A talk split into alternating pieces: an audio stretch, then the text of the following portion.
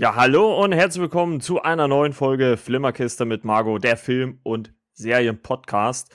Und ja, nach zweiwöchiger Abstinenz, einer Solo-Folge und einer Folge mit Philipp ist René wieder am Start. Äh, ich habe ihn ja auch schon in den Folgen gute Besserung gewünscht und er ist jetzt wieder fit dabei. Grüß dich, René. Grüße Marco und Grüße in die große Runde. Oder guten Tag, guten Morgen, wie auch immer. Gut, guten Morgen können wir diesmal wirklich sagen, weil äh, kann man ja mal kurz erzählen. Also heute nehmen wir wirklich das erste Mal mal vormittags auf. Äh, sonst machen wir das immer entweder äh, ja doch abends, ne? Oder manchmal auch nachts, je nachdem. so, Freitagabends und Samstagabends waren also so ja. Zeit. Ja, und heute mal wirklich Sonntagvormittag und ich muss auch sagen, da fühlt man sich gleich auch ein bisschen frischer so, ne? Also wenn da nicht so der, der ganze Tag schon in den Knochen steckt hier, da ist man, geht man irgendwie ein bisschen ganz anders an, an so eine Aufnahme dran, ne? Ja, ich fühle mich auch sehr ausgeruht, keine Knochen tun weh, alles ist wieder gut nach der Impfung, kein Armdrücken mehr. Ach, ist doch wunderbar, dass man schon ausgeruht ist. Genau. Und die ähm, nicht fallen, sondern weit aufgesperrt sind. Richtig. Ohren gespitzt sind, sage ich mal so. Und dann Richtig. heizungsvoll starten. Genau, und äh, ja, heute, um es auch vielleicht mal vielleicht, vielleicht für euch Zuhörer so ein bisschen zu erklären, wir sind auch ein bisschen so im, im, im Zeitdruck, in Anführungszeichen, ähm, da wir, oder ich zumindest so ein bisschen terminlich was habe. Deswegen äh, wird das heute alles ein bisschen kompakter sein, denke ich mal. Also heute werden wir mal nicht so ausschweifen wie sonst wahrscheinlich. Ähm, deswegen äh, skippen wir jetzt auch einfach mal äh, das, was wir als letztes gesehen haben. Vielleicht hängen wir das noch am Ende der Aufnahme ran, je nachdem, wie wir jetzt in der Zeit äh, liegen. Und ähm, ja, wollen erstmal so ein paar News äh, abhandeln, die jetzt so in der vergangenen Woche passiert sind, beziehungsweise ja eigentlich schon auch ein bisschen äh, länger her sind. Äh, es ging so ein bisschen unter natürlich, weil der Super Bowl natürlich äh, zumindest auch in Trailer-Sicht so ein bisschen was dargestellt hat. Aber ähm, in der Zeit gab es halt auch die Meldung, dass ja Evan Reitman, der Regisseur der beiden Ghostbusters-Filme, ja äh, am 12. Februar 2022 äh, verstorben ist. Und ähm, wir haben ja, ist ja noch gar nicht so lange her, ne, wo wir über Ghostbusters Afterlife äh, geredet haben, wo dann sein Sohn äh, Jason quasi das Franchise fortgeführt hat, in Anführungszeichen, und er als äh, Produzent tätig war. Äh, ja. Und jetzt leider mit im Alter von 75 Jahren äh, verstorben ist. Ähm, ja, kam ziemlich überraschend, ne? Also ich glaube auch in den Meldungen stand das auch drin, dass es jetzt nicht äh, irgendwie an Krankheit oder so, also auch für die Familie kam es wohl sehr überraschend, dass er jetzt äh, so plötzlich verstorben ist, leider, ne? Ja, also für mich kam es auch sehr überraschend. So war ja am Set von Afterlife ja auch zugegen war, ne? Und seinen Sohn unterstützt hat und ja, quasi geguckt hat, ob er ja alles richtig macht. Anscheinend äh, sich noch einer hohen Vitalität erfreut zu haben, jetzt dann plötzlich verstorben. Ja, das hat mich dann auch so ein bisschen überrascht und äh, auch geschockt, wo ich gesagt habe, hm, das ist ja auch jemand gewesen, der auch so indirekt meine Kindheit mitgeprägt hat, ne, anhand der ersten beiden Ghostbusters-Filme und hat quasi das angerührt oder vorbereitet, was danach noch alles so kam, ne, mit ja, also und, Geist, ne, und äh, Cartoon-Serien und so weiter. Da war einer die Ghostbusters-Filme so der, äh, der Vorreiter und ja, Ivan Reitman war auch einer der, der Bill Murray quasi zum Erfolg geführt hat. Ne? Der ersten Filme von Bill Murray, also die einzigen Komödien, hat ja viele auch Regie geführt. Ivan Mhm. Reitman. Genau. Also ich habe mich ja dann auch mal noch mal so ein bisschen ausführlicher mit seiner Filmografie beschäftigt. Ich meine, klar, Ghostbusters äh, überschattet oder, oder ragt da natürlich äh, immens heraus, ne? Aber ähm, ich habe dann auch noch mal so drüber geguckt und er hat ja auch Kindergartenkopf gemacht, ne, mit ähm, Arnold Schwarzenegger. Ähm, äh, Dave hat er gemacht, äh, Junior. Oder auch, was ich gar nicht auf den Schirm hatte, Twins, äh, Zwillinge, ne, mit äh, Danny DeVito unter anderem. Und, und mit Beteiligung dreimal Arnold Schwarzenegger, wenn ich es richtig mitgezählt habe. Ja, und äh, das, das äh, hatte ich gar nicht mehr so auf dem Schirm, dass er da Regie geführt hat. Oder auch irgendwie so ein, so ein, ja, so ein bisschen Guilty Pleasure-mäßig hier. Ich glaube nicht knutschen Elch, den habe ich so in, in jüngeren Jahren auch immer gern geguckt, weil mich so halt die Art des Humors halt auch immer so, äh, ja, zum Lachen gebracht hat. Also er hat immer so meine Humor damals äh, getroffen und auch heute immer noch als Produzent. Also auch, er hat ja auch als Produzent an vielen Filmen, äh, war er ja beteiligt. Ne, also äh, Stopp oder Meine Mami schießt, ne, mit äh, Sylvester Stallone war er als Produzent dabei. Space Jam war er als Produzent dabei, unter anderem. Ähm, ja, also da gibt es schon jede Menge. Also das darf man nicht vergessen. Ne? Und äh, unter anderem ja auch sogar der, der, äh, der Baywatch-Film mit äh, The Rock oder Dwayne Johnson. The Rock will er ja nicht mehr genannt werden. Ähm, der 2017 kam. Also ja, hat's oder auch einer meiner Lieblingsfilme, das hatte ich auch gar nicht so auf dem Schirm als Produzent, Up in the Air mit George Clooney und Anna Kendrick. Äh, kann ich auch nur empfehlen, toller Film. Ja, äh, kann ich bestätigen. Ich und den schon lange nicht mehr gesehen und würde ich ja. gerne wieder mal tun und ich kann den anderen erstmal jetzt empfehlen, den sich genau. anzuschauen. Also er hat wirklich eine, eine sehr interessante Filmografie und äh, umso schöner natürlich auch, dass ja sein Sohn, ja, muss man ja auch sagen, vielleicht so ein bisschen den Geist seines Vaters dann jetzt so weiterführt, weil mit, mit Afterlife ähm, oder Ghostbusters Legacy, je nachdem, ähm, hat er ja schon so, also es ist ja schon in die Richtung, wie sein Vater auch gegangen ist. Natürlich so ein bisschen im modernen Setting, ne? Wir haben ja ausführlich darüber gesprochen, also äh, hört da gerne in die Ghostbusters-Folge auch nochmal rein, wenn ihr mögt. Und ja, sehr schade, dass er doch so plötzlich dann von uns gegangen ist, leider. Ja. Möge er dann in Frieden ruhen, ne? Ja, das wollen wir doch hoffen. Eine Legende. Ja. Ja, auf jeden Fall, ähm, was das angeht. Ja, dann wollen wir aber auch mal ähm, natürlich zu, zumindest aus filmischer Sicht, auch mal noch natürlich äh, schöne Nachrichten kommen. Und ich habe ja schon den äh, Super Bowl erwähnt. Und äh, ja, äh, ich glaube, für viele Filmfans ist, glaube ich, der Super Bowl das größte Ereignis, aber nicht äh, das Spiel an sich, sondern die Halbzeitpause, in der die ganzen Trailer kommen, beziehungsweise äh, ich muss auch ehrlicherweise zugeben, dieses Mal auch die Halbzeitshow mit äh, Dr. Dre und Eminem, also wirklich Legende, guckt's euch an auf YouTube, äh, mega. Bin ja Riesenfan äh, dieser Hip-Hop-Größen und die da alle nochmal auf der Bühne zu sehen. Ja, geil. Ähm, aber aus filmischer Sicht äh, gab es unter anderem den äh, zweiten Trailer zu Doctor Strange 2, The Multiverse of Madness.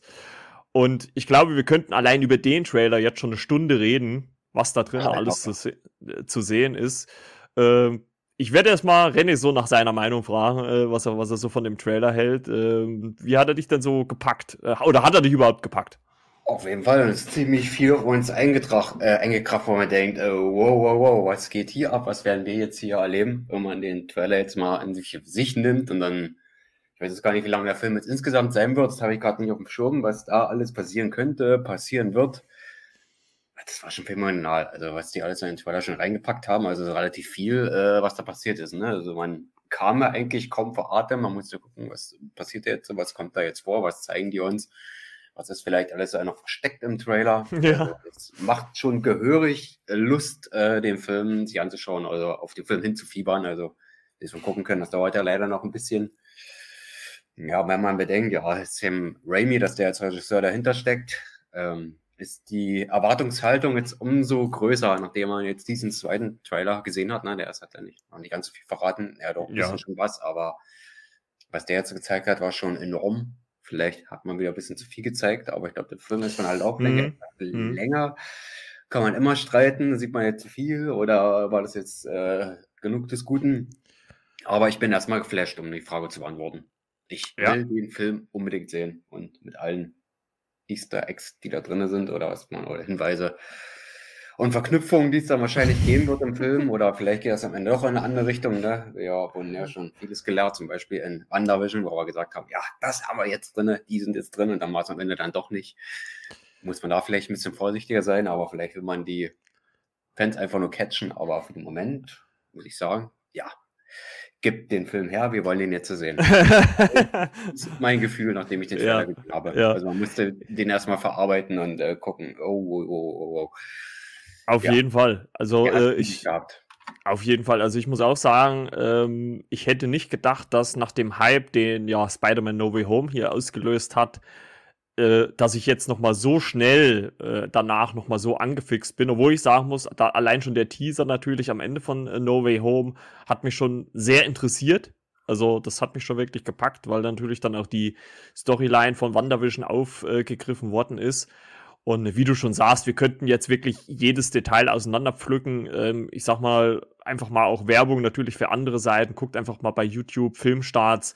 Äh, die haben dort allein, glaube ich, zwei, drei Videos zu dem Trailer gemacht, äh, Analysen, was da alles zu sehen gibt. Also sehr ausführlich. Äh, guckt da auf jeden Fall mal vorbei. Also wenn euch es interessiert, René hat schon vollkommen recht. Das ist schon, also mich graut's eigentlich davor, vor jedem Spot oder Trailer, der noch bis zum Mai dann kommt, weil ich glaube, der einfach so viel verraten könnte.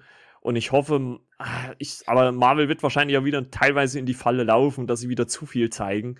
Äh, ab, ich bin wirklich der Meinung, so lassen, wie es jetzt ist, weil jeder Schnipsel, den man jetzt mehr zeigen würde, würde einfach zu viel verraten. Und gerade bei diesem Film, der ja, ja das Multiversum noch weiter aufbricht wie äh, No Way Home, äh, kann das nur nach hinten losgehen. Ne? Also klar, wahrscheinlich wird man da auch viel noch überrascht werden im Kino, aber ich würde es mir wünschen, dass da noch vieles offen bleibt, dass man sich halt wirklich im Kino dann überraschen lassen kann, weil ich glaube, dieser Film der strotzt einfach nur so vor Inhalt. Und allein dieser zweite Trailer ähm, mit verschiedenen Versionen von Doctor Strange, mit einer bekannten, zumindest, zumindest erstmal stimmlichen Rückkehr, äh, sowohl im Englischen als auch im Deutschen, äh, der, da die spekuliert wird von einer Figur, die ja eigentlich äh, im ja, Marvel-Universum, zumindest in, in dem Marvel-Universum, wo sie gespielt hat, äh, verstorben ist, äh, ist schon ziemlich krass. Also ja, und ich finde auch, das hat man ja so am ersten Trailer noch ein bisschen kritisiert, dass man da nicht so wirklich eine Handschrift von Sam Raimi sieht. Ich finde schon so jetzt hier im zweiten kommen schon mehr Elemente von ihm rein. Also da hat man schon so ein bisschen, ah, es könnte schon so ein bisschen etwas, teilweise zumindest in eine düstere Richtung gehen. Ähm, was mir halt nur aufgefallen ist, ähm, und ich glaube, das haben wir auch schon mal in unseren äh, Recap-Folgen gelegentlich äh, besprochen, ist, dass man doch jetzt nicht mehr drumherum kommt, manche Sachen äh, von Disney Plus gesehen zu haben. Ne? Also zumindest mal WandaVision und What If, glaube ich, müsste man sehen, bevor man hier in äh, Doctor Strange 2 reingeht, oder? Also da schließe ich mich äh, etwas an. Das sehe ich ganz genauso. Weil ja doch viele Elemente da rausgenommen wurden, ne? Feige gesagt, ja, hier, What If, das äh, spielt für das MCU keine Rolle und dann habe ich mit Kumpel mal unterhalten jetzt die letzten Tage unbedingt, aber so in letzter Zeit, ich habe mir gedacht, hm, da ist ja hier doch wohl was verknüpft und der hat uns wohl äh, erzählt, was doch nicht dem ist und ja, besten Grüßen an Kevin Feige. What If scheint wohl doch mehr äh, mit dem MCU verbunden zu sein mit dem Film als vorher gedacht, auch wenn er was anderes behauptet. Aber es ist ja von hierher bei Marvel so, dass man alles gerne mal in eine andere Richtung schickt, um die Fans da so ein bisschen anzufixen oder in eine andere Richtung zu locken. Das können wir ja schon zur äh, Genüge aus den letzten Jahren. Ja, also das, ich meine, wir haben ja noch genügend Zeit. Äh, am 30. Mai startet ja dann äh, Moon Knight und ich glaube, wir werden bis, äh, und das müsste sich ja theoretisch dann auch kreuzen mit äh, Doctor Strange. Ich überlege gerade mal, ja doch. Doctor Strange kommt Anfang Mai, also theoretisch, wenn wir so, glaube ich, wahrscheinlich letzte Folge Moon Knight müsste dann auch äh, sich kreuzen mit Doctor Strange. Also kann man da wahrscheinlich ausführlich über beide Sachen sprechen legt vielleicht natürlich auch die Vermutung nahe, dass eventuell natürlich Moon Knight auch einen kurzen Auftritt in Doctor Strange haben könnte, ne? wenn die Serie endet, sobald äh, Doctor Strange ins Kino kommt. Äh, Wäre natürlich möglich. Ne? Ja, alles ist möglich. Bei Marvel sowieso. Ja. Ähm, also, wir sind gespannt. Äh, der Trailer hat uns auf jeden Fall angefixt und äh, ja, äh, das MCU lebt immer weiter und ich finde, man hat es ja so ein bisschen nach Endgame auch tot gesagt. Ich will jetzt gar nicht zu weit ausholen, aber ich finde schon, Stand jetzt bringen sie wirklich einen guten Drive mit rein und ich bin auch gespannt auf die Moon Knight-Serie, weil das ja wirklich mal der erste nagelneue Charakter ist, der jetzt eine Serie bekommen hat. Also, und auch Oscar Isaac ähm, als Schauspieler ist natürlich eine Bank, finde ich. Ähm, also bin da sehr gespannt auf Ende Mai, wenn es dann, äh, Ende März, wenn es dann endlich losgeht. Ja, das zieht sich doch ein bisschen im Mai. ja. So, gar nichts und dann werden wir vor der Spannung in, von Woche zu Woche getrieben. Mal gucken. Da und dann, überraschen. genau, und dann hat äh, René äh, mich äh, darauf aufmerksam gemacht. Ich habe es dann auch endlich mal gegoogelt, beziehungsweise ich habe den Teaser wurde mir dann, oder der Trailer wurde mir dann auch bei Instagram angezeigt. Es gibt einen ersten Trailer zu Elvis, ähm, eine neue Verfilmung von Regisseur Buzz Lerman. Ähm, kommt in den USA raus oder ist datiert für den 24. Juni, ist auch wohl eine Produktion, die schon mehrfach ähm, ja, verschoben worden ist. Ja, wo es um den ja, Aufstieg und Fall von Elvis geht, kann man das so sagen, wo seine Kar Karriere so halt äh, gezeigt äh, wird, mit äh, Tom Hanks äh, äh, in einer der Hauptrollen als Elvis Manager, Colonel Tom Parker. Und ähm, Elvis wird in dieser Verfilmung gespielt von äh, dem guten Austin Butler, äh, für mich ein relativ unbekanntes Gesicht. Also mir hat er jetzt nicht so wirklich was äh, gesagt, ähm, auch wenn man mal so guckt, der hat jetzt noch nicht so in den größten Produktionen mitgespielt, außer halt vielleicht, aber äh, da habe ich ihn gar nicht mehr so in Erinnerung, in Once Upon a Time in Hollywood äh, von Quentin Tarantino hat er wohl eine Rolle gehabt. Ansonsten eher so in kleineren Produktionen. Ähm, ja, du hast mich ja so ein bisschen drauf angestoßen. Ich muss auch sagen, der Trailer sieht richtig, richtig gut aus. Und dieser Austin Butler, ja, äh, also könnte Elvis sein, ne? muss man mal ganz klar so sagen. Ja, zumal in den sozialen Medien wieder viele geschimpft haben, ja, der sieht den King eigentlich jetzt gar nicht ähnlich und warum soll ich mir das im Kino angucken? Aber es ist wieder das Geplänke, wo man vorher schon alles nichts macht. Ja, ja. Es ist auch bei Superhelden genauso, wenn Schauspieler angekündigt werden, wird erstmal gemeckert auf hohem Niveau. Aber man darf erstmal gespannt sein von dem Bewegung her und so wie er aussieht mit der Frisur. Also hundertprozentig wirst du das nie so hinkriegen, dass einer ganz genau so aussieht wie das Original. Also wenn wir äh, uns an Rami Malek erinnern, äh, der Freddie Mercury gespielt hat, ne, von der Ähnlichkeit her, dass das schon sehr gut da in die Richtung ging und gerade an seine Bandmitglieder. Als wird man das bei Elvis dann erst beobachten können, wenn der Film dann wirklich rauskommt. Hundertprozentige Ähnlichkeit vielleicht nicht, aber es scheint doch ziemlich viel Emotion in den Film zu stecken, wo ich sage, der Figur und zwischen dem Manager.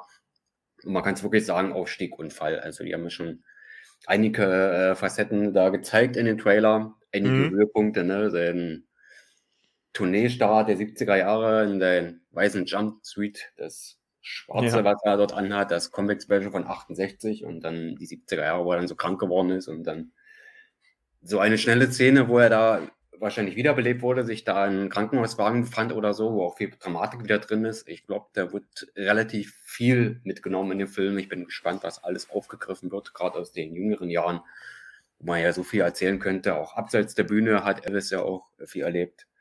Ja, von der künstlerischen Spanne, die ist ja leider nicht so lang, ne? Erst Single 53, ja, 77 verstorben, 24, 25 Jahre. Ja, es ist nicht so lang und ja, und der Film hat, nicht der Film, sondern der Trailer für den Film hat ziemlich viele Schnitte in sich, ne, so dass man gar nicht so viel verarbeiten konnte und gar nicht so viel deuten konnte und das schon eine Weile dauert, um das auseinanderzunehmen. Aber weil sich mit den King beschäftigt hat, wie ich, nur sehen, ja, in diesem Film wird eine ganze Menge passieren. Und allein und schon der Cast, ne, Tom Hanks als Colonel Tom, ne, als Manager von Elvis. Mhm. Maggie Joan Hall, spricht man das aus, die Mutter von Elvis spielen, ne, die Gladys, was auch noch später eine Rolle gespielt hat in Elvis Leben, dass die ja schon relativ zeitig verstorben ist während seines Wehrdienstes. Ja wo ich gedacht habe, ja, um das jetzt zusammenzufassen, ja, ich hatte ziemlich viel Gänsehaut, wo ich den Trailer gesehen habe, ziemlich viel Vorfreude. Wenn man überlegt, ja, als Jugendlicher habe ich mich schon mit Elvis beschäftigt, also demzufolge schon ziemlich lange. Und ein Biopic kamen wir noch nicht in den Genuss äh, zu gutachten, also in der Qualität vielleicht. Man hofft, dass es ein ganz großer Film wird, ne?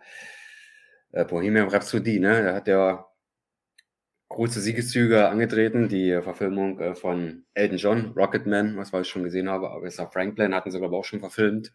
Bob genau. Dylan wird, glaube ich, auch noch folgen und jetzt dieses Jahr Elvis zum 45. Todestag. Also scheint ja zur rechten Zeit verschoben zu sein. Und ja, ich freue mich einfach auf den Film.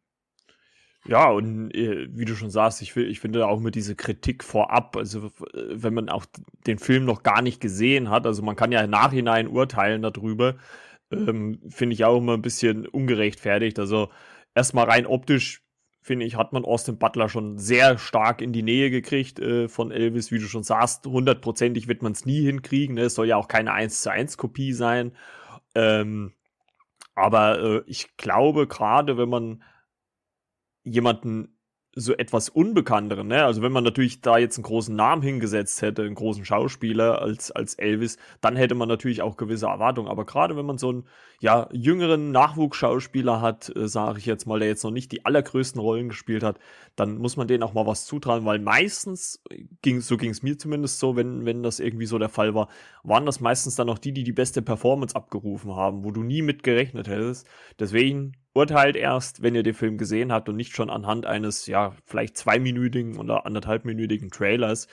Und ähm, mit Tom Hanks, der sich scheinbar auch für seine Rolle so ein paar Pfunde extra angefuttert hat, wenn man ihn so mal kurz in den Bildern sieht, äh, glaube ich, äh, ich gehe mal stark davon aus, dass er vielleicht da auch sogar als Produzent mit beteiligt war, könnte ich mir gut vorstellen.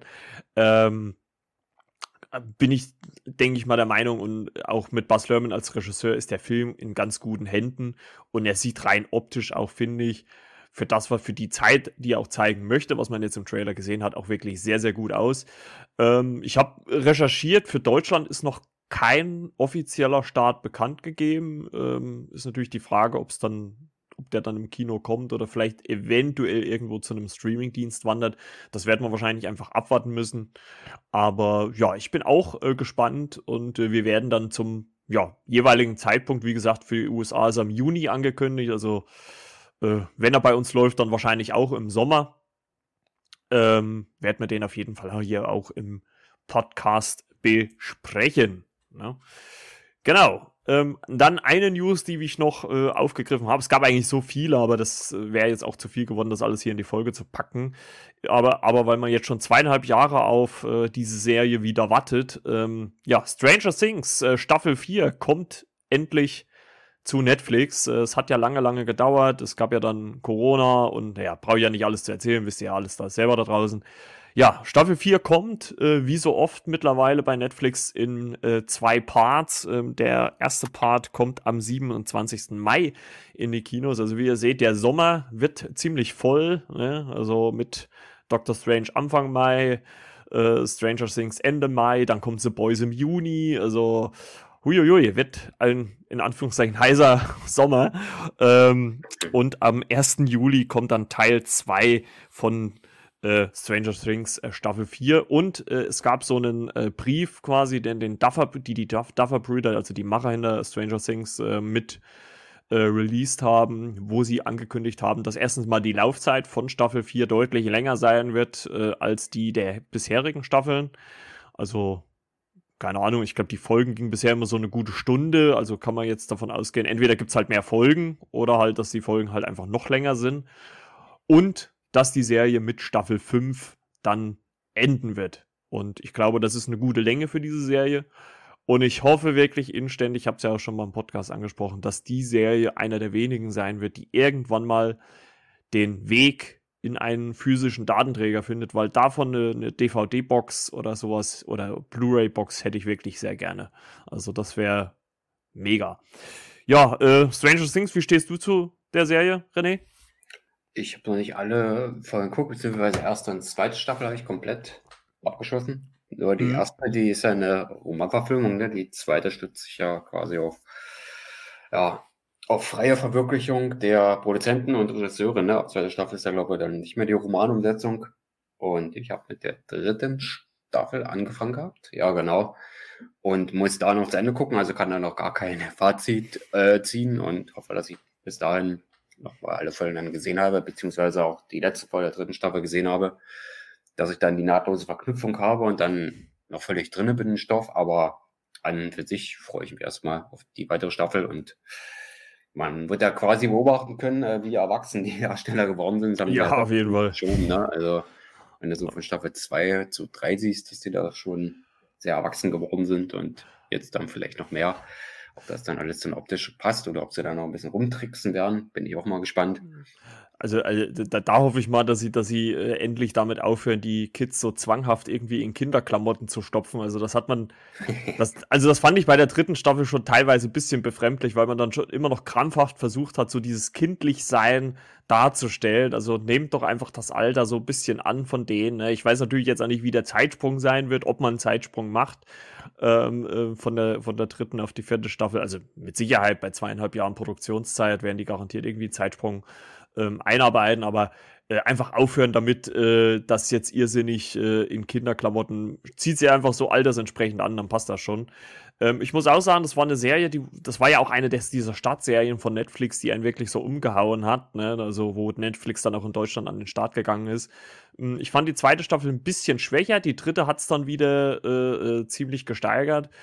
Ähm, aber ich glaube, da müssen wir dann auch wirklich mal einen ausführlichen Podcast dann so dazu machen. Ähm, wo wir dann vielleicht auch auf die ersten drei Staffeln so grob zumindest eingehen.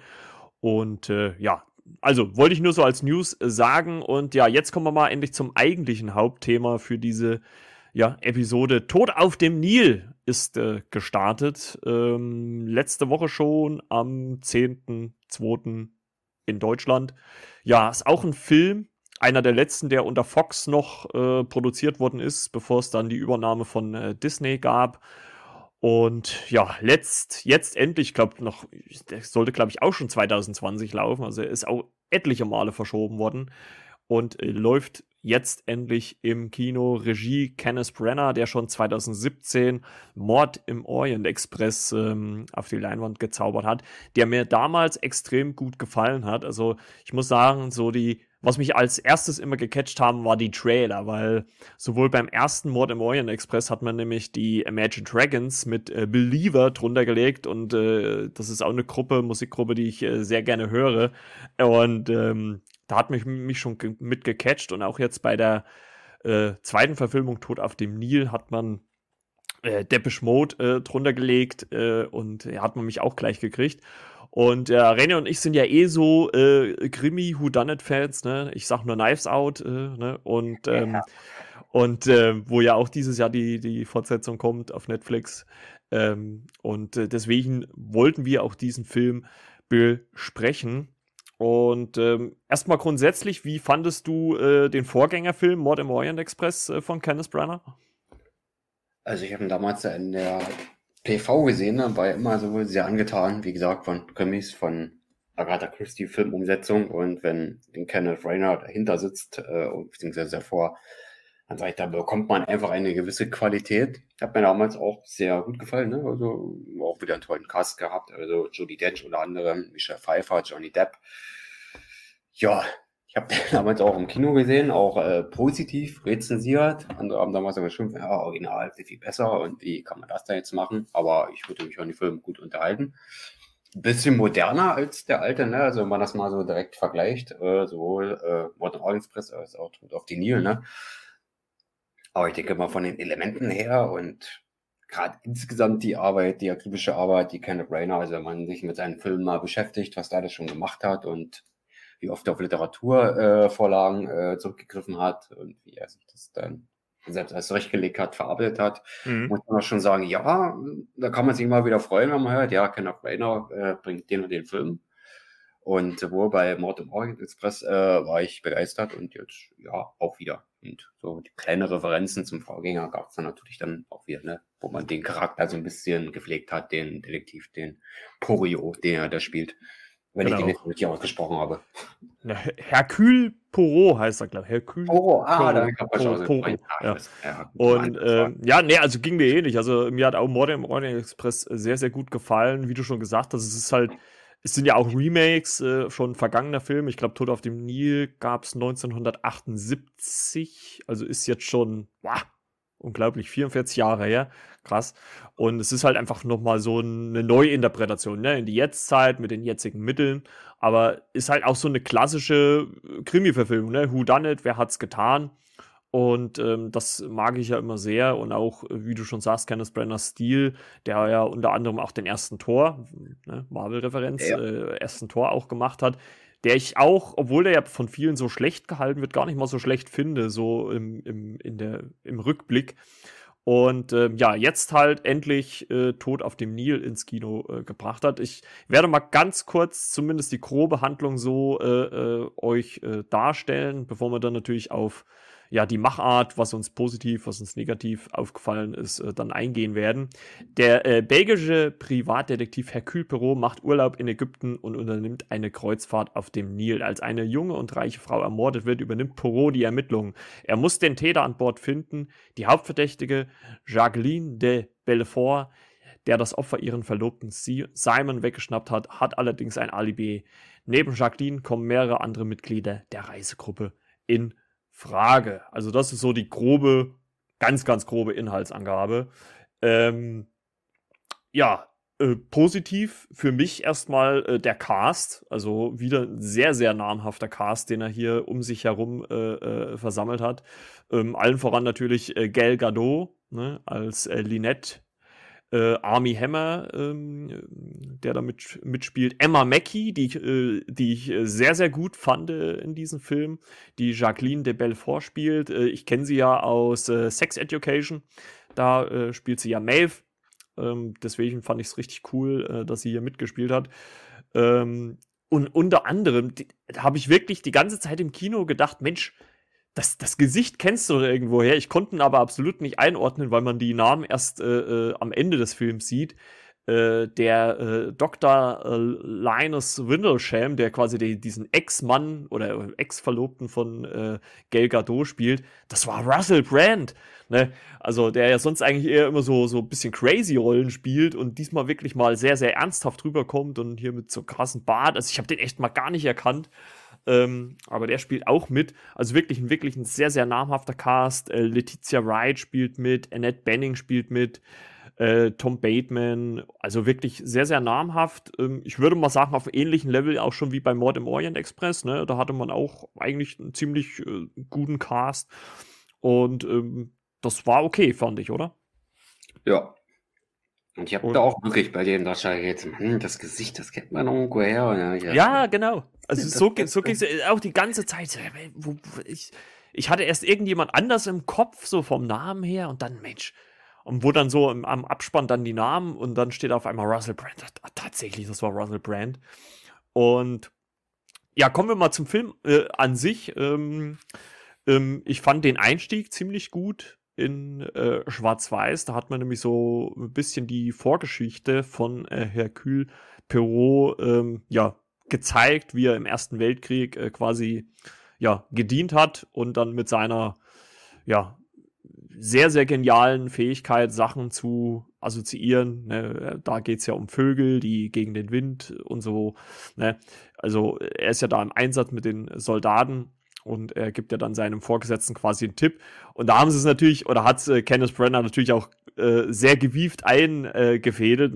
Also ich habe ja wirklich im ersten Moment gedacht, dieser, dieser General soll Hercule Perrault sein, aber das war ja dann nur quasi die Vorlage für seinen Bart, den er sich dann später äh, zulegt. Und man sieht halt Kenneth Brenner noch mal ein bisschen in jünger, ne? Und ähm, ja, wie er da so seinen, seinen Werdegang zeigt, wie er auch seine Verletzung äh, zugezogen bekommt und warum er auch dann den Bart trägt. Ne? Das wird ja dann so ein bisschen äh, gezeigt. Ähm, fand ich ziemlich gut. Ich äh, hatte zumindest bei jemand anders sogar eine Kritik gehört, dass ihm, dass das jemanden zu lang war. Fand ich gar nicht. Das waren ja vielleicht, keine Ahnung, zwei, drei Minuten länger ging diese Szene ja wirklich nicht. Bis man dann so in die, ja, zumindest aktuellere Zeit dann, ähm, ja, gegangen ist. Und äh, dann äh, sieht man ja dann auch schon relativ schnell fast einen Großteil des Casts, ähm, als äh, Herr Kühlpero in so einem Nachtclub äh, quasi äh, ja, essen geht, in Anführungszeichen, ne? und wo dann halt auch schon die ersten Protagonisten dieser ja, Nilkreuzfahrt äh, aufeinandertreffen. Ähm, wie fandst du so den Einstieg in den Film? Also, äh, Pro, der macht da quasi Urlaub. Man, gibt, man sieht ja die äh, große Pyramide, ne?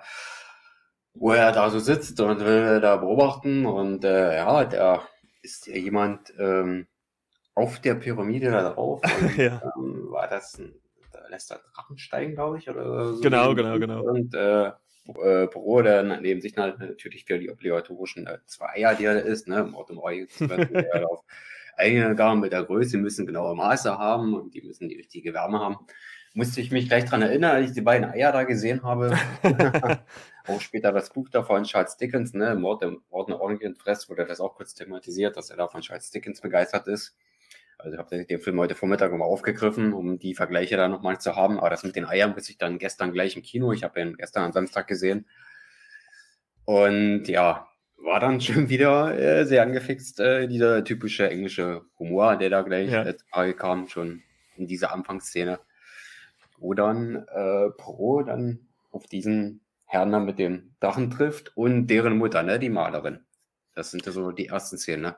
Genau, das war ja, das war ja äh, Book, äh, der ja auch schon ein Charakter war, der im äh, Mord im Moine Express mitgespielt hat, beziehungsweise einen Auftritt hatte. Also den gab es ja da auch schon. Also ist, ist auch der einzigste, der quasi aus dem Vorgängerfilm mit ja, übernommen worden ist. Und Nee, fand ich auch ganz äh, interessant, äh, wie, wie er da so eingestiegen ist, neben seiner, ja, wie gesagt, Origin-Geschichte quasi, ne? Es wird ja auch noch so ein bisschen auf Poros Liebe so eingegangen, ne? Dass er so eine Krankenschwester geliebt hat.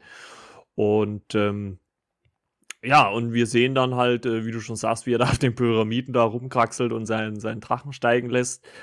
Ähm, ich fand den Einstieg ganz gut hat mir, hat mir eigentlich ganz gut gefallen. Auch wie man so die Charaktere halt eingeführt hat. Ne? Also wir, wir, also man war natürlich dann überrascht, dass äh, auf einmal ähm, nach dem Tanz zu Beginn des Films von äh, Gal Gadot und äh, Army Hammer, dass die dann auf einmal, äh, obwohl ja eigentlich äh, diese Emma Mackey-Figur mit äh, Army Hammers Figur äh, zusammen war, äh, dass die dann quasi gewechselt haben, sechs Monate später.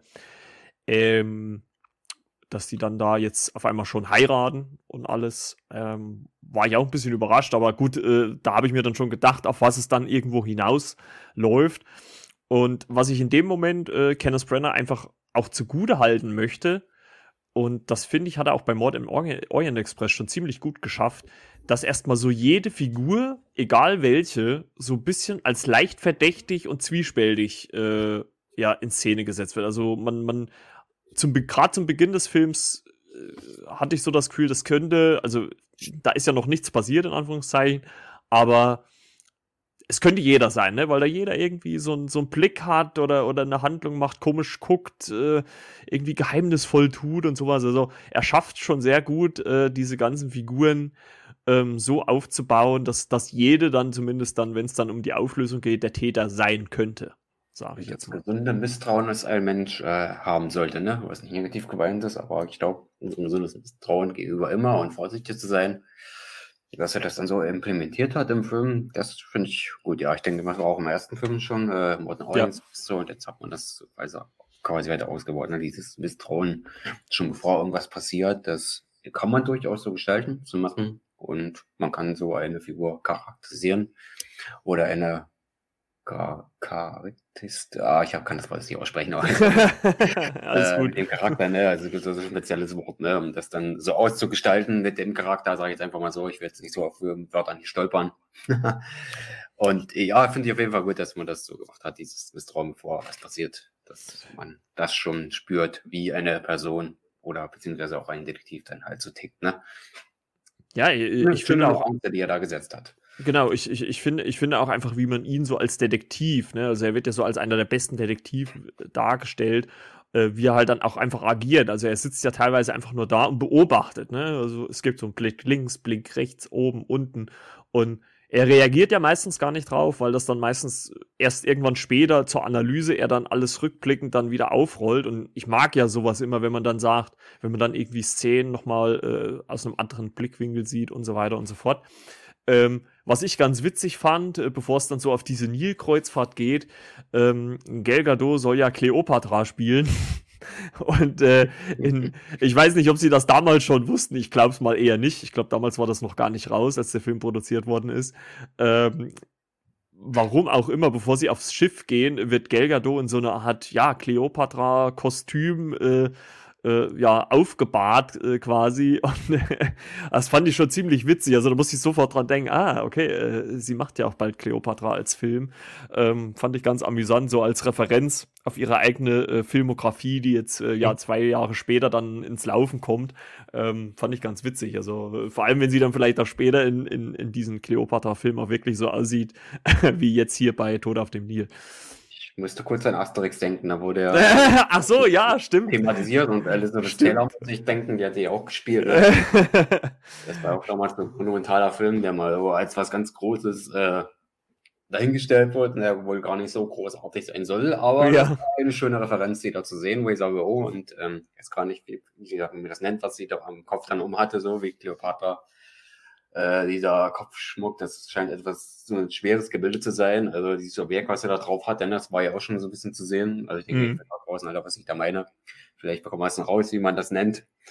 Und da sah die schon so sehr aus wie Cleopatra. Also vielleicht, weiß nicht, ob sie selbst da schon wusste, ja, ich will das jetzt spielen, ob ihre Motivation da schon so war, ja, das werde ich jetzt. Und äh, ich habe da jetzt schon so eine kleine Vorferenz mit drin.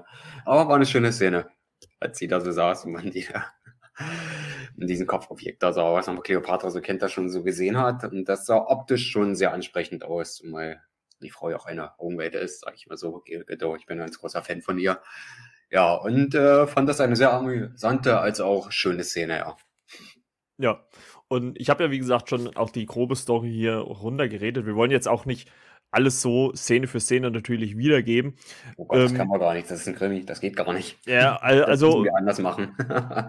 also, ich, ich würde jetzt erstmal, bevor wir dann natürlich auch noch die positiven Sachen sagen, würde ich einfach mal so, so zumindest eine Sache sagen, die mich so ein bisschen negativ immer mal rausgerissen hat. Und das habe ich ja schon ja in anderen Kritiken gehört, beziehungsweise gelesen oder gesehen. Ähm, da wurde kritisiert teilweise das CGI. Ne? Ähm, ich muss sagen, ich finde es, für mich ist es so 50-50. Also es gibt äh, Szenen in Ägypten, da fällt es einen schon sehr auf, dass halt mit CGI gearbeitet worden ist. Aber es gibt auch Szenen, wo es gar nicht auffällt. Also klar, dass man da jetzt nicht alles so eins zu eins umsetzen kann, ähm, ja, wie, wie man das so gerne möchte. Aber so bei ein, zwei Szenen habe ich mir so gedacht, mh, hm, ja, da hätte man vielleicht ein bisschen mehr Geld für in die Hand nehmen können äh, oder, oder das vielleicht auch anders lösen können. Ähm, das ist so eigentlich so mein, mein einzigster negativer äh, Kritikpunkt, ähm, weil so an sich macht der Film eigentlich vieles richtig, ähm, weil die Schauspieler, auch wenn, wenn man vielleicht ein bisschen kritisieren könnte, dass natürlich so ein bisschen so ging es mir zumindest, ich weiß nicht, wie es dir ging, so ein bisschen auch die, der Background so ein bisschen teilweise gefehlt hat. Also äh, am Ende, äh, wo es dann ja quasi die Auflösung von äh, Hercule Perot gibt, ähm, e-, erzählt er ja so ein bisschen die Hintergrundgeschichte von, von manchen Personen. Und ich finde, bei äh, Mord im Orient Express hat man da ja, äh, wie, sagt man das immer so schön, da haben die Figuren ein bisschen mehr Fleisch an den Knochen gehabt. Und das hat mir hier so leicht so ein bisschen gefehlt. Also äh, klar, äh, Gal Gadot ist da wahrscheinlich noch die Figur gewesen, ähm, äh, oder ihre Figur war die, die noch mit am meisten Background bekommen hat. Aber alle anderen sind dann schon so, ja, ist halt die Dienerin, ne, ist halt die Tante, ist halt der, ja, nicht familiäre Cousin. Ähm, der da irgendwie, aber mehr, mehr erfährt man halt von der Figur dann halt auch nicht. Also ich finde, das hat man so bei äh, Mod im Orient Express ein bisschen besser gelöst. Das sind so die einzigsten zwei Sachen, die ich so ein bisschen äh, kritisieren würde. Und wie gesagt, CGI halt immer nur so so 50-50. Es gibt Szenen, die sind wirklich toll gemacht, auch äh, von äh, ja, Realaufnahmen äh, im Film eingefügt. Ähm, aber es gibt halt auch so teilweise Szenen, wo, wo du dir denkst, ja, gut, das hätte man vielleicht auch ein bisschen schöner lösen können, sage ich jetzt mal. Aber das ist so das Einzige, was ich erstmal zumindest negativ an dem Film anzumerken habe. Das war auch so mein Negativpunkt, dass CGI das äh, stand und fällt, sage ich mal so. Da war ich in einigen Szenen, ja, wo ich gesagt habe, ja, sieht gut aus, toll. Und andere, ich sage, hm, wäre vielleicht ein bisschen mehr Investitionen nötig gewesen oder man macht es vielleicht äh, dann in echt, wie das andere Regisseure machen, die ja nicht so auf CGI vertrauen. Aber das ist ein Thema, das kann man später mal aufgreifen. Technischer Hinsicht, wie ist CGI, wie sollte man das betrachten, ist das äh, jenseits von Gut und Böse. Kann man später vielleicht mal ein Special sogar drüber aufmachen ne, und diskutieren. Ne? Sollte man mehr mit CGI arbeiten oder mehr auf äh, richtige reale Filmkonzepte, wie andere Regisseure es machen. Aber ich finde, äh, mit vielen schönen Kameraeinstellungen hat man das so ein bisschen rausgeholt. Das fand ich dann wieder positiv. Es ja. Sehr schöne Kamerafahrten und äh, Kameraschwenke drin. Grad, Auf äh, jeden Fall. Ich will jetzt nicht sagen Kutter oder Schiff. Kann man so, kann man so Schiff sagen? Das war ja, jetzt, ja Schiff, Schiff, kann man schon sagen, klar. das klingt, klingt so nach stinkendem Fisch oder so. Ja. aber die Kamerafahrten vorne am Bug dann wieder so hoch und dann diese Wasserperspektive und auch diese Perspektive zu den handelnden Personen, ne, wie man nie gesehen hat, quasi so aus der Hund- oder Kindposition von unten. Man schaut nach oben, da waren sehr, sehr viele tolle äh, Szenen und äh, äh, Schwenke dabei und Schnitte, wo ich gesagt habe, ja, von der Perspektive her hat der Film da echt viel rausgeholt, auch wenn das CGI jetzt nicht an allen Stellen perfekt ist, aber gerade so Kamera, finde ich, hat das Auf. so im Große sehr gut wieder rausgeholt. Ja, das, also, das, das, das, also das, das genau, das wollte ich, sehen. Das wollte ich auch gerade ansprechen. Also die Kamerafahrten, die haben mir auch wirklich sehr gut gefallen. Auch schon vorher, also bevor sie eigentlich auf dem Schiff sind. Ähm, es gibt ja, wie gesagt, äh, zu Beginn so eine Tanzszene. Und es gibt zwar so gelegentliche Schnitte zur Sängerin, beziehungsweise zu äh, Kenneth Brenners Poirot, aber ähm, wenn diese Tanzszenen laufen, dann fährt da die Kamera immer mit. Also, oder zumindest stellenweise immer mit. Also, es sind schon fast so, ja, One-Shot würde ich jetzt vielleicht nicht zumindest sagen, aber zumindest lange Shots, die da gehen, ne? Also, wo die Kamera dann mit den Schauspielern sich dreht und, und so weiter und so fort. Also, das hat mir auch wirklich sehr, sehr gut gefallen. Das hat mir wirklich sehr gut gelöst. Und ähm, das ist eine sehr gute Arbeit gewesen von der Kamera her. Und wie du schon sagst, auch von den auch auf dem Schiff äh, hat man das gemacht. Auch vor allem halt auch mit den ganzen Schauspielern im Bild. Also, ne, da wird ja wirklich dann mal durch die Schauspieler durchgefahren oder auch mit Glas und Spiegelungen gespielt und sowas, ne? Also, wo sich dann die Darsteller dann auch spiegeln. Es ist halt, äh, es ist halt einfach so ein Stil, der eigentlich eher so ein bisschen, ja, ja, neudeutsch würde man wahrscheinlich sagen, retro ist aber der es halt trotzdem in ein modernes Gewand packt. Also ähnlich wie es halt auch Ryan Johnson mit Knives Out gemacht hat. Es ist ja auch eher so ein klassischer Film in, in einem modernen Setting, ne? Oder in, in einem zeitgenössischen Setting, sagen wir es einfach mal so. Und das hat mir hier auch wirklich sehr, sehr gut gefallen. Also, ähm, das war für mich äh, einer der herausragendsten Punkte mit. Ähm, klar ist das halt auch immer Geschmackssache, muss man auch ganz klar sagen. Es gibt mit Sicherheit auch Leute, die das vielleicht kritisieren. Aber mir hat das wirklich sehr, sehr gut äh, äh, gefallen. Und ähm, ja, wie gesagt, darstellerisch finde ich, haben die äh, handelnden Personen eigentlich alles gut gemacht. Ne? Also, dass dieser Background äh, oder dieses Fleisch an den Knochen, wie ich es gesagt habe, das kommt eher für mich so vom, vom Drehbuch her, aber vom reinen Spiel her waren die wirklich alle sehr, sehr gut. Ne? Auch wenn da natürlich der ein oder andere Charakter ein bisschen äh, ja unter Wert quasi so äh, äh ja verkauft worden ist, sage ich jetzt mal. Ne? Also es gibt ja schon, äh, also wenn ich jetzt zum Beispiel an Annette Benning denke, die ja, ja eigentlich gar nicht immer so groß im Fokus stand. Ne? Also die ist ja immer so ein bisschen nebenbei, läuft mal so durchs Bild oder hat mal so einen Satz, den sie sagen kann ähm, oder darf. Ähm, also es gibt, man, man merkt schon, dass natürlich auf gewisse Figuren mehr Fokus gelegt worden ist als auf andere. Ne?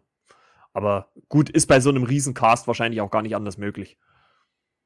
Ja, zumal wir ja sehr, sehr viele Namen haben, ne? Und sagen, ja, ja gut, also das paar sind dann sehr groß, aber so im Großen und Ganzen kennt man ja eigentlich ziemlich fast alle. Und wie warst du dann, also ohne dass wir das jetzt verraten natürlich, wie warst du dann mit der, mit dem Ende, mit der Auflösung dann äh, zufrieden? Ähm, ja, es kommt für mich so ein bisschen unerwartet, weil ich nicht gedacht hatte, dass das dann halt so kommt. Aber ich dachte, oh, hm, und da ist man dann die Szene gesehen hat, wie es dann passiert ist und ähm, wie das alles da eingefädelt wurde äh, vom Täter oder die Täter, das will ich jetzt nicht so genau sagen, wie viel oder wer und was da genau jetzt dran beteiligt war, war ich dann auch schon wieder überrascht, wo ich sage, ja, das war wieder ein gut unterhaltener Krimi. Das war jetzt eine Wendung, wo ich sage, hm, ja, war es jetzt so? Und dann kam doch eine andere Person raus, wo ich dachte, hm, die äh, ist es jetzt gewesen oder der oder dieses gewesen, hätte ich dann doch so nicht erwartet, wie gesagt, war für mich dann doch wieder überraschend und dann letztendlich wieder ein gut unterhaltener Krimi. Ja, ging mir auch so. Also ich würde sagen, also zumindest von meiner Sicht, so wie ich es jetzt auch anhöre, aber ich glaube, da ticken wir beide auch viel zu ähnlich, äh, würden wir, äh, würde ich sagen, auf jeden Fall eine Empfehlung, wer zumindest auf äh, Who Done It, ne, Krimi-Filme steht, der kann sich auch auf jeden Fall, wie gesagt, ein, zwei Schwächen haben wir ja gerade angesprochen, hat der Film auch. Sicher ist jetzt, äh, kommt vielleicht nicht ganz an den Perfektionismus von Knives Out ran, aber ähm, als Krimi- und Whodunit-Film, glaube ich, funktioniert der hier sehr, sehr gut. Und äh, ja, was wäre so deine Bewertung, wenn du es äh, bewerten müsstest, René? Äh, von zehn Sternen, ja, ich würde ihn schon so bei acht ansiedeln. So, ja, ordentliches. Wäre ich. Qualität. Wär, Genau, wäre ich auch in der Nähe. Also ich würde sagen so siebenhalb, vielleicht sieben, sieben von zehn. Und äh, so würde ich ihn auch einordnen. Hat mir ganz gut gefallen. Und äh, ja, das Kino war auch relativ voll, muss ich sagen. Also ich war ja auch äh, zum Zeitpunkt der Aufnahme gestern im Kino. Also äh, man merkt schon, dass auch diese Agatha Christie-Verfilmungen dann immer noch gehen. Und ähm, ja, Uncharted war aber auch gut besucht, kann ich aber auch an der Stelle sagen. Und äh, ja, also von uns, uns, beiden zumindest für diesen Film äh, eine Empfehlung und natürlich in diesem Sinne natürlich dann auch Mod im Orient Express von 2017, auch von Kenneth Brenner, könnt ihr euch auf jeden Fall auch anschauen. Und ähm, für die, äh, oder zur Recherche für die Folge habe ich auch gelesen, dass zumindest 2020 noch ein dritter Film angedacht worden ist. Äh, ich habe dazu jetzt erstmal nichts weiter gefunden. Kann natürlich sein, dass der im Zuge äh, dieser Fusion von Fox und Disney äh, fallen gelassen worden ist. Das weiß ich nicht. Ähm, aber ich hätte doch auch noch Lust, da nochmal einen dritten Film in dieser Reihe zu sehen. Ähm, hätte ich schon Lust drauf. Ja, ich auch. Es ja mehrere Krimi-Umsetzungen äh, in Person, äh, also pro, pro ermittelt, ne? Ja. Gab es auch in den Büchern auch, glaube ich, unzählige Geschichten, wenn man da jetzt noch eine Verfilmung sieht und quasi auch Kenneth Rainer das ganze Ding da rund macht und er äh, nochmal in die Figur schlüpft. Also würde ich mich freuen, dass man dann halt schon schön das Dreierpack hatte. Das würde mich doch dann schon doch sehr interessieren und freuen, wenn man doch diese Umsetzung dann frönt und sagt, ja, aber den setzen wir jetzt um, wir machen hier Dreier insgesamt. Würde mich auf jeden Fall freuen, ob es zu kommen wird. Ähm, wissen wir nicht. Bis 23, na gut, ist jetzt nicht mehr so lange hin. Aber, na gut, ein Jahr, zwölf Monate. Weiß man nicht, wie man das dann gestalten möchte. Mord im Express kam damals im Herbst raus. Äh, diesen Jahr haben wir jetzt schon im Februar gesehen. Ja, kann man eigentlich da nur spekulieren, was passieren wird und äh, hoffen, dass er umgesetzt wird. Ähm, Geld scheint es ja bei dem bei diesem Studio ja nicht zu mangeln. wo ich sage, und Kenneth Branagh hat bestimmt vielleicht noch Lust, einen dritten Film zu machen. Ja, so alt ist er jetzt, denke ich mal, auch noch nicht. Ich habe das jetzt nicht so auf dem Schirm, aber er ist, halt auch ein Alter, wo ich sage, er kann noch mal einen Film machen und kann diese Figur ja, spielen. Er hat ja genau das richtige Alter dafür. Auf, auf jeden also, Fall. Also, das, das also mich würde es auf jeden Fall freuen, zumal ja. ich ihn sehr gerne sehe auf der Leinwand. Er hat immer eine sehr schöne Präsenz, ist auch sehr facettenreich. Ist auch ein, ist auch, ich wollte es ne? gerade sagen, ist auch ein sehr wandelbarer Schauspieler, ne? Also äh, nicht nur Regisseur, auch Schauspieler. Und ähm, ja, also würde mich auch freuen. Äh, umso mehr freut es mich natürlich, dass dieses Jahr Knives Out 2 auf Netflix kommt, ne? was glaube ich für uns beide auch so ein ja, Must-See werden wird, definitiv. Ich glaube, so so Sommer, Herbst ist geplant, irgendwas, Sommer, Frühherbst, je nachdem. Genaues äh, Startdatum ist nicht. Es gab ja einen ganz kurzen Schnipsel, ähm, war ja wirklich nur so eine keine Ahnung, zweisekündige, dreisekündige Se Sequenz, äh, ähm, die man da gesehen hat äh, in einem, in einem Netflix-Trailer. Ähm, da bin ich mal gespannt, ob es Ryan Johnson schafft, äh, an die äh, Genialität von ähm, Knives Out äh, ranzukommen. Also würde mich natürlich freuen. Ähm, ja, mal gucken, wann da dann irgendwann mal die Ankündigung kommt. Also ich hoffe, ja, nicht auch noch im Juni oder sowas. Also ich glaube, da wird der Sommer sehr, sehr voll. Ähm, aber ähm, ja, da freue ich mich wirklich riesig drauf. Und äh, ja, ich glaube, da haben wir es dann für diese Woche schon wieder ganz gut äh, geschafft. Ähm, für nächste Woche haben wir uns ein paar Netflix-Produktionen rausgesucht. Ähm, Habe ich äh, ähm, René auch schon zugeschickt. Es gibt nämlich so eine neue Shorts-Reihe auf Netflix, wo es so drei Kurzfilme gibt. Die werden wir dann nächste Woche besprechen und eine Neuauflage, Neuinterpretation, was heißt, oder Fortführung, je nachdem, äh, von äh, Texas Chainsaw Massacre, äh, der scheinbar so die Filmwelt, also wenn man sich so die Kritiken anguckt, ziemlich spaltet. Ähm, die einen so, die anderen so. Also ich bin mal gespannt, wie wir beide den dann finden. Wie stehst du denn eigentlich so zum Horrorgenre an sich? Also, da bin ich ja so veranlagt. Äh, ich hab, hab da mal gern so das Original. Also, ich gehe da mal so auf das Klassische zurück, wo man sagt, das ist handwerklich erstmal gut gemacht und aus Zeiten, wo man sagt, dass man ist ja nicht komplett jetzt ins Leisure verfallen, also es muss jetzt nur noch Blut fließen und nichts anderes. Aber so im klassischen Sinne, so der Horrorfilm, gerade so die 70er Jahre, muss ich sagen, finde ich sehr interessant und mhm. zumindest die Erstlingswerke, wo ich sage, das wurde noch nicht so ausgeschlachtet. Ja, ich weiß nicht, ob man Salt als Horrorfilm äh, schon sehen kann, das ist eher modernerer. Ähm, Freddy's Nightmare, zumindest der erste, der war damals sehr gut, Tanz der Teufel. Ja, eigentlich mal so die ersten, muss ich sagen. Wie gesagt, da merkt man das Handwerk und das war damals was völlig anderes. Man hat da was ausprobiert oder Freitag der 13. zum Beispiel, ne, auch gerade so der erste. Das ist immer sehr interessant. Da gibt's ja auch, glaube eine Folge von, das waren unsere Kinojahre, ich glaube in der dritten Staffel, äh, Freitag der 13. wieder so entstanden mhm. ist. Da kann man sich unbedingt mal angucken. Wer dem Horror-Genre da auch so mehr zugetan ist. Also, was mich auch meine Meinung gefragt, wie ich dazu stehe. Und ja, ich nehme mir dann gerne dann diese Fortsetzung, Remake, wie auch immer. Das ist ja auch ein Film, der wurde schon öfters verfilmt. ja. Bei Carrie genauso, der auch aus den 70er Jahren entstammt. Also ich bin immer, wie gesagt, immer von Originalen so der Fan.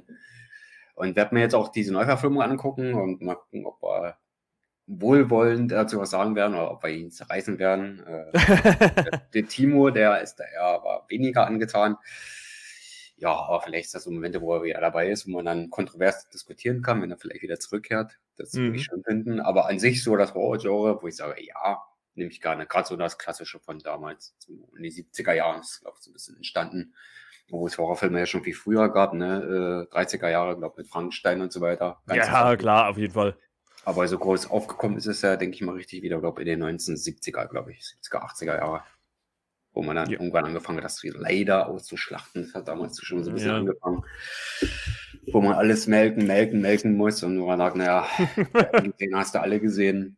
Aber, ja. Ja, da bin ich mal gespannt, wie wir das dann einschätzen werden. Und ja, bin, bin ich auch mal gespannt. Also ich habe mir extra noch gespart. Äh, äh, ich werde mir jetzt dann im Laufe der Woche dann äh, geben und dann, dass wir dann nächste Woche drüber reden können. Und dann ist ja schon das, glaube ich, eines der größten Highlights dieses Jahr äh, zugange. Äh, Anfang März ist ja dann schon, und da kommt The Batman mit Robert Pattinson in der Hauptrolle. Also der Fahrplan steht äh, für die nächsten Wochen und äh, mal gucken, wie der dann wird. Drei Stunden soll der laufen. Ähm, ja, gut.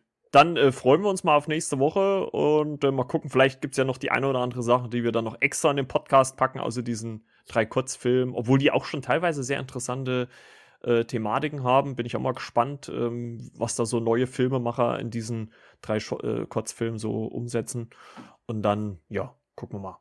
Gut, die Freunde, dann wünschen wir euch eine schöne Woche. Lasst gerne Feedback da. Äh, ach so, an dieser Stelle muss ich ja noch mal ausrichten. Äh, René, äh, habe ich von ein paar Leuten auch äh, Nachrichten bekommen. Gute Besserung. Weiß nicht, ob sie dir direkt auch noch mal geschrieben haben, aber äh, ich soll dir zumindest ausrichten. Gute Besserung, René.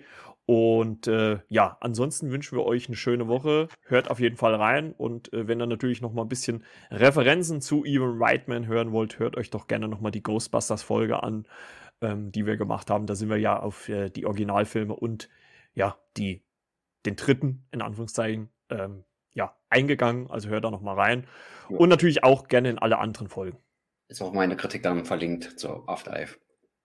Kam jetzt nicht so wahnsinnig viel auf dem Blog, äh, was ich jetzt gesehen habe. Zumindest Club der Roten Bänder halt ist jetzt als neue Kritik jetzt so drin. Die könnt ihr euch jetzt ansehen. Wo ich sage, ja, die wollte ich schon lange mal schreiben. Und ja, ist auch wieder etwas länger geworden. Und was wollte ich dabei haben? Was habe ich zuletzt gesehen? Ich habe mir die ersten Folgen äh, angeguckt von Club der Roten Männer. Ich muss sagen, die Serie schaue ich weiter. Sehr, sehr interessant. Schöne Momente drin, wo ich sage, oh, Gänsehaut. Habe auch schon so ein bisschen gelacht und freue mich auf die nächsten 28 Folgen. Aber ja, klickt erstmal den Film Club der Roten Bänder, wie alles begann. Also damit anfangen, wer die Serie noch nicht gesehen hat. Also ich hatte sie davor auch noch nicht gesehen gehabt, bis der Film kommt. Ich habe gestern quasi angefangen, am Samstag die ersten beiden Folgen nochmal zu schauen. Und ja, wenn der Film dann äh, gewisse Klicks bekommt auf meinem Blog, ja, dann schreibe ich vielleicht auch was über die Serie. Mal sehen. Aber da könnt ihr ja mal in den Kommentaren bei Instagram dann abstimmen, bei Marco eure Meinung hinterlassen. Und ja, nur mal so viel dazu, dass mal kurz angerissen, was ich zum Schluss gesehen habe und was da vielleicht kommen könnte. Und auch zu Batman wird man die nächsten Wochen, denke ich mal, bei mir wieder ein bisschen mehr was lesen können. Da habe ich schon ein bisschen was vorbereitet oder ist in Vorbereitung. Also seid da gespannt und schon jetzt überrascht. Genau. Und wir uns dann äh, nächste Woche wieder. Und äh, ja, liked gerne den Podcast, hört ihn gerne an und wir hören uns dann nächste Woche wieder. Bis dann, dann. ciao, ciao, euer Marco. Ciao, ciao.